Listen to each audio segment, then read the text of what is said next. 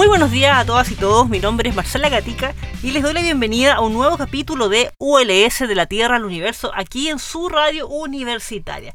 Y el día de hoy me encuentro con un tremendo invitado. Me encuentro aquí con Leonardo Gross, quien es el Ceremi de Medio Ambiente de nuestra región de Coquimbo. Vamos a conversar acerca de los grandes desafíos que hay en esta área, en nuestra región. ¿Cómo estás, Leonardo? Muy buenos días. Muy bien, Marcela, un gusto saludarte. Muy agradado estar acá contigo compartiendo y conversando con, todas las personas que nos escuchan y que te siguen en la radio. Oh, muchísimas gracias por estar con nosotros. Bueno, Ceremi, porque yo sé que ustedes están muy, muy, siempre con mucha, una agenda muy movida en especial en esta región, porque, bueno, Chile es un país que tiene latitudes, ¿cierto? Y tiene la posibilidad de tener eh, varios climas distintos, ¿cierto? Y la diversidad es bastante distinta en, cada zona, entonces no es como países chiquititos, ¿cierto? Que son más o menos similares. De aquí hoy que en una región que además estamos en un contexto de crisis hídrica, estamos con el cambio climático y todo, me imagino que en tu su área hay mucho, mucho, mucho que hacer siempre. Y para partir conversando, voy a tirar una pregunta grande, así como para darle un poco de contexto y paraguas a la conversación. Quería preguntarte, más o menos a grandes rasgos, porque sé que esto es enorme, ¿cuáles son como las áreas de principal preocupación que tienen ustedes en este instante en la seremía, o principales desafíos, diría yo, en la región. Y lo pregunto porque nosotros este programa, la audiencia que nos escucha sabe, siempre estamos hablando de conservación de biodiversidad, hablamos de humedales, por ejemplo, hablamos mucho de recursos hídricos. Entonces, cuéntanos un poquito cuáles son como las áreas ahí que están ustedes eh, principales en rojo, ¿cierto?, para, la gestión. Súper, bueno, en realidad eh, todos esos temas que ustedes conversan acá son temas de nuestra preocupación. Eh, pero sin lugar a duda, uno de los desafíos importantes que tenemos que enfrentar como país y como región tiene que ver con cómo abordamos el cambio climático más aún cuando hay una nueva ley de cambio climático que exige al Estado en todos sus niveles el poder eh, ser más proactivo en función de poder eh, adecuar las actividades del ser humano en esta nueva condición. Eh, eso por un lado, digamos, eso, eso en sí ya es un tremendo desafío. Ahora, eso va acompañado también de acciones que podamos implementar, que queremos implementar en el mediano plazo, para asegurar la biodiversidad en la región, que es una biodiversidad muy potente, muy interesante, con mucho endemismo y muy frágil, eh, muy vulnerable a, la acción del ser humano y, también a la acción del cambio climático.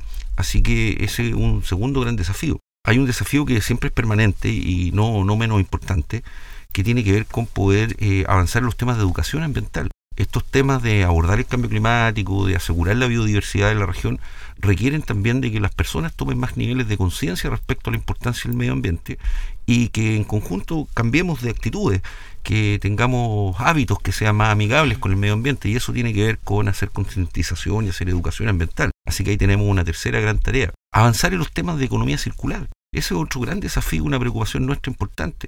¿Cómo hacemos para que los volúmenes de residuos sólidos domiciliarios eh, disminuyan? ¿Cómo podemos hacer separación y clasificación en origen? cómo podemos hacer para disminuir los volúmenes y poder eh, facilitar los transportes, hacer más operativos los procesos de, reciclaje, de reutilización, de revalorización eh, de parte de, de, nuestros residuos. También es una tremenda preocupación. Y en materia hídrica, por supuesto, no puede estar ajeno a nuestra, a nuestra problemática, a nuestro, a nuestro accionar, dado que vivimos en una condición de sequía ya permanente, que nos tiene muy tensionados como, como región y que obviamente requieren de, de políticas nuevas, de innovación, de participación, de buscar en conjunto con los vecinos y vecinas, con los alcaldes, con los municipios, en fin, eh, alternativas de solución a este problema. Entonces, ahí hay tres, cuatro preocupaciones importantes que nos tienen muy ocupados, sin considerar que además existe siempre la preocupación respecto a los impactos que generan los, los megaproyectos en el territorio. Tenemos megaproyectos eh, en ejecución, otros que están en carpeta, y, eso también genera mucha inquietud en los vecinos y vecinas y obliga a que nosotros también estemos muy atentos a los procesos de evaluación estratégica de los proyectos, en los procesos de participación ciudadana, acompañando a los vecinos en resolver sus inquietudes respecto a estos megaproyectos, etcétera.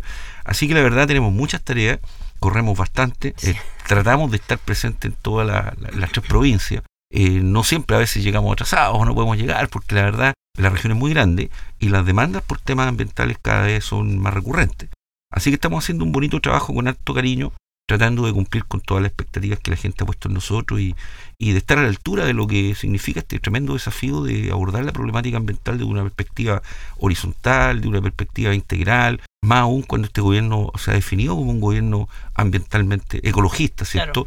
Y donde ha puesto eh, el tema ambiental como un tema transversal Por tanto, ya no es solo preocupación del Ministerio de la Seremía de Medio Ambiente los temas ambientales, sino son preocupación del aparato completo del Estado.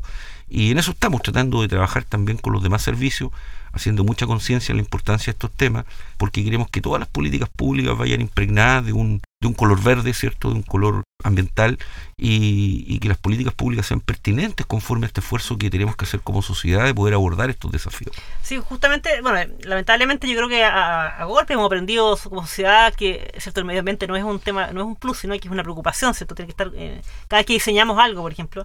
Y de hecho me quiero, eh, hablando de impacto ambiental, me quiero colgar de lo, último que mencionabas como prioridades. Eh, leí recientemente, bueno, a propósito de cuando vino la ministra eh, Maisa Roja, se anunció que esta área marítima entre mm, región de Coquimbo y, Aracama, ¿cierto? Y que, bueno, lo conocemos acá los locales como está mm, la isla General Aceituno, por ejemplo, esa zona, se va a declarar, ¿cierto?, como zona protegida, porque entiendo que estaba solamente la parte de Coquimbo, pero faltaba, ¿cierto?, justo la edición para el norte. Esta es una zona que eh, quienes son de acá saben que hay, hay, avistamiento de ballenas, una zona que tiene harto, mm, no solamente potencial, sino que una zona de desarrollo turístico importante. ¿Qué, ¿Qué, implicancias tiene que esto sea declarado como un área protegida? ¿Quiere decir que no se van a poder hacer proyectos, por ejemplo, que impacten ahí? ¿O tiene que ver con, fomentar más el turismo sustentable? ¿Cómo, cómo, claro, tiene que ver con primero hacernos cargo de una demanda que está instalada en, muchas personas desde hace ya mucho tiempo, hace ya, yo diría, casi dos décadas, que se viene hablando de la protección de este territorio, de este maritorio y la verdad es que eh, el Ministerio ha tomado la decisión de, hacerse cargo de esta situación y avanzar en aquello. se trata de la declaración de una área marina protegida de usos múltiples. Es decir, eh, se va a respetar y a considerar eh, las actividades que se vienen desarrollando históricamente en el territorio, particularmente la pesca artesanal, el turismo, actividades recreacionales, todo ese tipo de actividades eh, van a ser compatibles con esta declaratoria. Sin embargo, eh, obviamente eh, en este proceso se tiene que trabajar mucho con los vecinos y vecinas, con los habitantes del territorio, con los municipios, con los proyectos que se están ejecutando en el territorio, para ir construyendo de manera conjunta una gobernanza. O sea, esto no termina con la declaración del área marina protegida costera de uso múltiple. Yo diría que más bien ahí empieza el desafío porque el desafío es cómo eh, damos gobernanza, eh, para que lo entiendan todos los vecinos, amigos que nos escuchen, cómo se toman las decisiones eh, de lo que se puede o lo que no se puede hacer en ese, en ese, en ese territorio, en este archipiélago. Entonces lo que estamos haciendo es conversando con todas las caletas, con todos los villorrios, con todos los actores que están vinculados al mar en este, en este territorio, recogiendo sus sueños, su esperanza, su expectativa, cómo se imaginan el futuro de este archipiélago y en conjunto con ello estamos definiendo mecanismos para poder ir tomando las decisiones en el futuro y para poder hacer gestión de esta área protegida marina de, uso múltiple. Entonces esto no quiere decir que se excluye la actividad del ser humano, no, sino que se coordinan, se entienden, conversan con los, con los requisitos, con los sueños que tienen los vecinos y eh, se busca eh, compatibilizar estas actividades con la sustentación y la conservación y la proyección de este, de este lugar que desde el punto de vista de la biodiversidad es uno de los lugares más interesantes a nivel del planeta. Eh, según muchos expertos en estas materias, este viene a ser uno de los 10 lugares del planeta más, que es más necesario resguardar y proteger, sobre todo cuando enfrentamos situaciones como el cambio climático. Así que la idea es esa, el poder regular con, de manera participativa, con todos los actores, em, la forma en que se le va a dar gobernanza a esta área marina protegida, la forma en que vamos a conservar este lugar para las futuras generaciones, para preservar la biodiversidad, pero sin que eso signifique que los pescadores se van a quedar sin trabajo o sin que eso signifique un trauma para, para el territorio, por el contrario, por el contrario. Creemos que esto va a potenciar la actividad turística, que esto, que esto va a potenciar la actividad de la pesca artesanal de, y de otras actividades que se desarrollan ahí en ese territorio. Y justamente antes de terminar este primer bloque, me quería colgar de algo y que tú también mencionabas antes, tiene que ver con la necesidad de educar también, ¿cierto? La población, educarnos en realidad, porque nunca terminamos de aprender del tema, de la importancia en el fondo de, de, preservar, por ejemplo, en este caso, la biodiversidad de esa zona. Y tú, tú me decías que era uno de los ejes de, de usted también como Seremía como, y como Ministerio, eh, la educación. Y ahí te quería pedir si nos puedes brevemente, antes de terminar el bloque, ahondar un poquito eh, ¿Qué es lo que tienen un poco en mente? O sea, estamos hablando de educación escolar, estamos hablando de, educación a, su público adulto, ciudadano, a través de, campañas. ¿Cómo, ¿Cómo están visualizando un poco esto? Todo eso un poco. ¿ah? En el caso, en el caso de, de los niños, nosotros tenemos un programa de certificación en materia ambiental de colegios Eso significa que los colegios ingresan a este sistema de certificación con un nivel básico, medio y un nivel avanzado, donde la comunidad educativa, que incluye a los estudiantes, pero que también incluye a los profesores y a los apoderados, van definiendo metas y en función de esas metas se articula el trabajo y se va avanzando. Eso ya eh, es un programa que tenemos consolidado y que trabaja con muchos colegios de toda la región, de todas las comunas, y vamos avanzando en aquello. Sin embargo, eh, eh, no nos quedamos ahí. eso tiene que ver con la educación formal de los chicos, de los niños. Pero también tenemos un programa que tiene que ver con educar y capacitarnos a los propios servicios públicos. Y trabajamos con otras instituciones, hace poco conversamos con gente de la PDI, con la cual vamos a empezar un trabajo, en fin, con todos los servicios públicos en un programa que se llama Estado Verde y que también busca que los servicios públicos eh, vayan adquiriendo herramientas, conocimiento y vayan teniendo una actitud también más responsable con el medio ambiente, disminuyendo el consumo excesivo de energía. No eh, a las 12 del día, por ejemplo. Eh, haciendo más eficiente el uso del agua, haciendo más eficiente, alejándonos del papel ¿cierto? Hoy día todo es más digital, en fin. Eh, y trabajamos también eh, con líderes locales en distintos talleres e iniciativas más bien poblacionales, más bien sociales.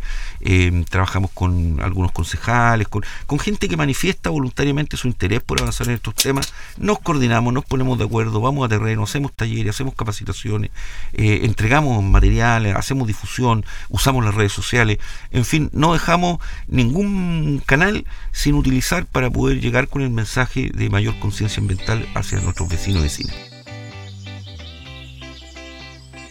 ULS, de la Tierra al Universo. Bueno, ha sido tema recurrente este programa, lo hemos conversado muchas veces con Pablo Álvarez, que es académico acá y director de PROMRA también, que tiene que ver con nuestra crisis hídrica. Porque la crisis hídrica yo entiendo que tiene dos patitas. Una es el tema del cambio climático, ¿cierto? La sequía, que ahí podemos hacer algunas cosas, pero hay un tema global, ¿cierto? Que hay que mejorar un poco, que tiene que ver con los países también industriales, cómo contaminan pero también tiene una patita que tiene que ver con el manejo de agua. Y ahí es donde te quiero preguntar, porque eh, recientemente en una entrevista con Pablo Álvarez nos contaba, por ejemplo, que recién estamos sabiendo más eh, acerca de, por ejemplo, cuánto volumen de agua tenemos, cuánto volumen de agua estamos consumiendo, si alguien puede consumir más de lo que debe o no, como esa medida cuantitativa, porque el agua es un recurso cuantitativo, ¿cierto? Recién estamos como eh, poniéndonos al día en eso. Entonces ahí te quiero preguntar un poco si nos puede actualizar también a la audiencia de que, eh, qué medidas se pueden hacer para mejorar un poco la gestión del recurso. Entiendo que hay algunos proyectos o, leyes que están implementando justamente en eso y que hoy día de hecho el, agua, el consumo humano es como la prioridad número uno, a diferencia de cómo era antes. Bueno, aprovecho de saludar a Pablo Álvarez también, que seguramente nos escucha. Fue mi profesor, ah, además, en materia de riego, así que eh, muchos cariños para él. Y, claro, mira, eh, nosotros estamos implementando, tenemos la, la motivación de implementar eh, un sistema de, conversación, de, búsqueda de gobernanza en torno al agua en, eh, por cuenca. Eh, tiene que ver con un concepto que ya en algunos países ya se viene manejando hace algunos años, para nosotros como país nuevo, que tiene que ver con el manejo integrado de cuenca. ¿De qué se trata esto? Se trata de primero tener conocimiento real de cuál es la dinámica hídrica de cada una de las cuencas, es decir, cuál es la velocidad de recarga que tiene la cuenca, cuál es la demanda real de agua, que no siempre se conoce, porque en el caso de nuestra, nuestras casas, ¿cierto? Nos llega todos los meses una cuenta del agua que explica cuántos metros cúbicos consumimos. Pero en el caso de la agricultura, por ejemplo, eso no es tan así. Por tanto, debiéramos tratar de implementar eh, formas de mayor control respecto a poder levantar información precisa de cuáles son los consumos reales. Es decir, tendríamos que tener caudalímetros al inicio, al ingreso de los predios. Eh, hoy día existe la tecnología para hacer seguimiento eh, en el acto, en minutos, ¿cierto?, respecto a, cuál es el verdadero consumo. Y conociendo eh, cómo se comporta la cuenca, cuál es, cuál es el balance hidrológico de la cuenca, conociendo cuál es la demanda real, cuál es la demanda de cada una de las industrias, cuál es la demanda agrícola, minera, cuál es la demanda para consumo humano, cuál es la demanda ecológica también. Y conociendo esos, esos factores, la idea es establecer un diálogo entre todos los actores eh, juntar la oferta y la demanda y conversar respecto a, de acuerdo a la disponibilidad del recurso, cómo hacemos una mejor gestión. Eso requiere la voluntad de las partes, requiere que todos estemos de acuerdo en poder establecer las prioridades. Las prioridades, y, esto no lo inventamos nosotros, eh, las prioridades están establecidas, eh, los países que son más desarrollados en estas materias ya lo han establecido, las prioridades siempre tienen que ser, primero, el consumo para agua, agua potable para la población, lo segundo, la producción de alimentos pero estamos hablando de la producción de alimentos para abastecer la feria, para dar seguridad alimentaria a los vecinos, es decir, eh, la, la producción de la pequeña agricultura. Lo tercero son los caudales ecológicos y poder garantizar que nuestros ríos no se sequen, de que nuestros ríos tengan una carga adecuada de agua para que la vida siga desarrollándose. Y lo tercero es el agua industrial, lo cuarto es el agua industrial. Esas son las prioridades.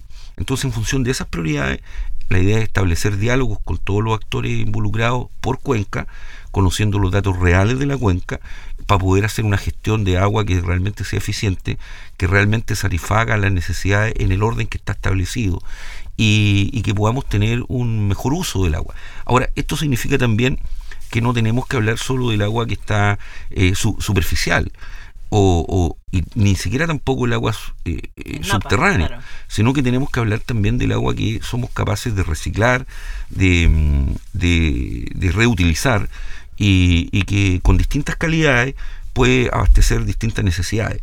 Hay agua que, el, agua más limpia tiene que ir al consumo humano, indudablemente, pero eh, para riego existen otras calidades de agua, dependiendo del cultivo que se vaya a desarrollar. Y para la industria también se puede eh, utilizar un agua de una menor calidad, pero que sin embargo satisface la necesidad industrial. Entonces, ¿cómo ordenamos todo esto? Bueno, con diálogo, con conversación, con participación y con conocimiento científico respecto a cuál es el estado de cada una de las cuencas. Es lo que queremos implementar. Yo, eh, Pablo Pizarro nos decía, eh, Pablo Álvarez, perdón, nos decía recientemente que, por ejemplo, estas lluvias que hubo recientemente, la redundancia, en lluvias y nieve que hubo en la cordillera, decía que nos aseguraba por ahora, por lo menos, que al menos las grandes ciudades, muy centralistas siempre nuestra mentalidad, siempre hablamos de la ciudad de Coquimbo, Valle, pero nos olvidamos un poco la parte rural, que las grandes ciudades, por lo menos de la región, no veía posibilidad quizás de un racionamiento de agua a corto plazo, pero las zonas que están actualmente con racionamiento, que son las zonas más rurales, probablemente van a seguir ahí en eso, en eso, porque no ha llovido, digamos, en las zonas más intermedias, por decirlo así. Y esa realidad ustedes ven que va, a continuar probablemente o, ven alguna posibilidad de que con manejo de recursos hídricos podría en corto en un plazo ahí quizás eh, mejorarse. Porque hay gente que está hace rato ya con camión aljibe y todo eso. Sí, la verdad es que estas lluvias, por supuesto que son bienvenidas, son un motivo de alegría para nosotros cuando cae un poquito de nieve en la cordillera, pero son precipitaciones que no resuelven el problema de fondo. Hay que ser muy honesto en eso. Y no porque cayó un poquito de nieve o un poquito de agua líquida, digamos, vamos a olvidarnos del tema de la sequía, que es un tema mucho más estructural, mucho más de fondo. Entonces aquí lo que se requiere eh, es innovar y buscar todas las alternativas de las cuales se dispone para poder eh, ir abordando el problema eh, que, se hace más patente, obviamente, en los sectores de secano y los sectores más rurales. ¿Qué quiere decir eso? Que no hay que descartar la posibilidad de desalinizar agua como una, como una nueva fuente o como una alternativa. Que no hay que descartar la posibilidad en aquellos lugares donde se den las condiciones de instalar atrapanieblas que pueden resolver problemas puntuales en ciertas localidades. No hay que desechar, eh, y por el contrario, hay que impulsar la alternativa de la recirculación, el reciclaje de agua, de agua grises, de aguas negras. Em, tenemos que hacer más eficiente la distribución. Pero eh, no hay que caer en lo que, bueno, de alguna manera en las décadas pasadas hemos caído, que hemos puesto mucho el énfasis en la, en la eficiencia hídrica y muchos productores agrícolas se hicieron más eficientes pero esa, esa eficiencia no se tradujo en la liberación de agua eh, para uso ecológico, para bebida humana, sino que se tradujo en nuevas plantaciones, en mayor superficie. Entonces, claro, eh, hay que avanzar en todos los temas, hay que ser más eficiente, pero hay que pensar en poder eh, poner a, libre disposición el recurso que podamos ahorrar para satisfacer otras necesidades. Entonces, estamos un poco en eso, ¿ah? en buscar la fórmula. Y justamente, pero para cerrar ya el programa, porque se nos, se nos pasa volando siempre el tiempo con estos temas, toda la bueno, de, de Niebla y bueno, aquí en la Universidad de La Serena tenemos eh, investigadores que están trabajando en esta área.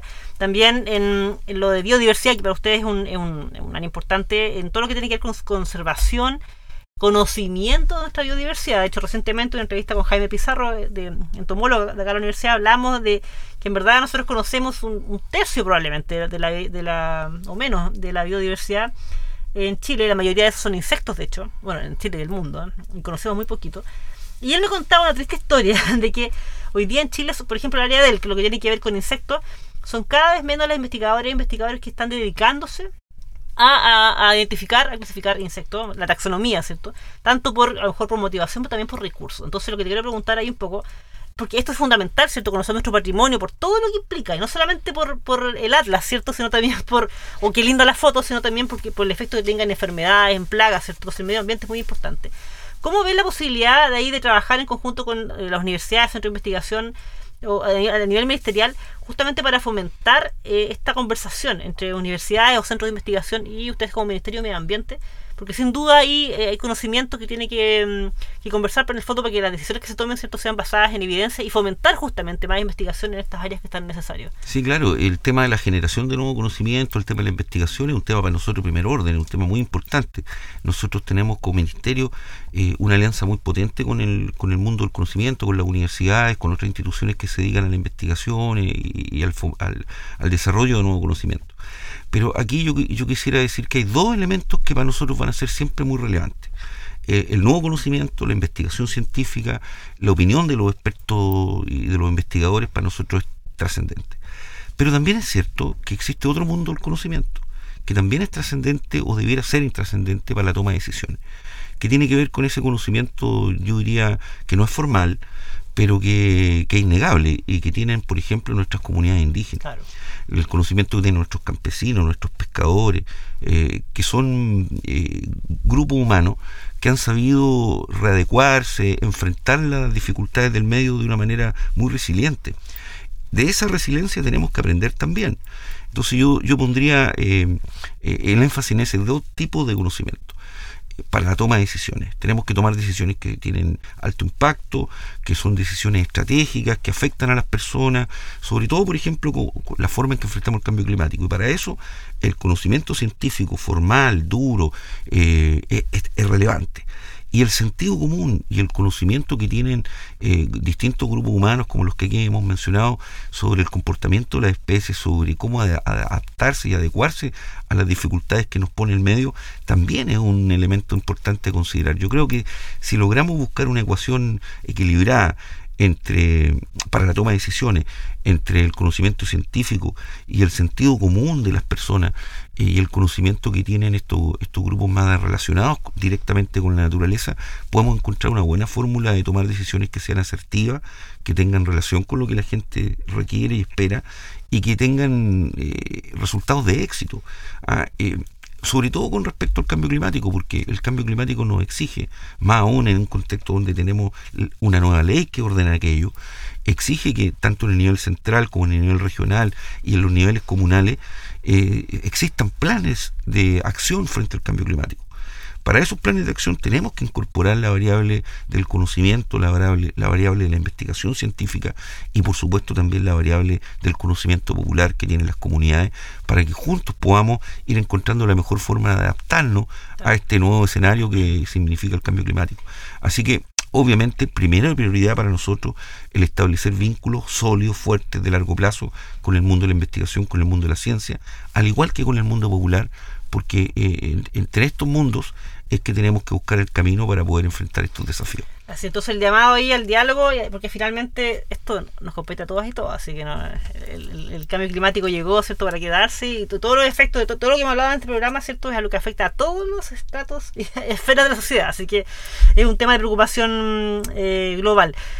Leonardo Grossi, técnico de medio ambiente, regente Coquimbo, le agradezco un millón por haber estado con nosotros hoy día en la radio universitaria. No, yo soy el agradecido porque siempre estos espacios son muy buenos para conversar con la comunidad, para contar lo que estamos haciendo. Así que muy agradecido, además de estar en mi universidad. Así es, ah, eh, como ex alumno me siento muy contento de estar de nuevo acá en la universidad. Esta vez en este en estas funciones que, que la vida me ha entregado. Bienvenido de vuelta y bueno, lo dejo invitado a que hablemos nuevamente más adelante. Que nos ponga ahí Encantado. Actualicen los, los temas que están trabajando. Bueno, estimadas y estimados, recuerden que estamos cada martes y jueves a las 8 de la mañana por la 94.5 aquí en su radio universitaria. Estamos todo, en todas las redes sociales con arroba cienciasuls, arroba cienciasuls. Y recuerden que este programa, al igual que los anteriores, si usted lo quiere escuchar nuevamente, lo quiere compartir, está en nuestro canal de Spotify ULS de la Tierra al Universo. Un abrazo a todas y todos y que tengan una muy buena semana. Chao. Las opiniones vertidas en este programa son de exclusiva responsabilidad de quienes las emiten y no representan necesariamente el pensamiento ni la línea editorial de esta emisora y o de la Universidad de La Serena.